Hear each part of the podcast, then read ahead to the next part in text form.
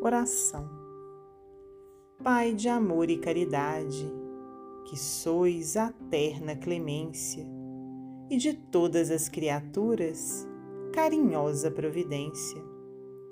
Que os homens todos vos amem, que vos possam compreender, pois tendo ouvidos, não ouvem, e vendo, não querem ver.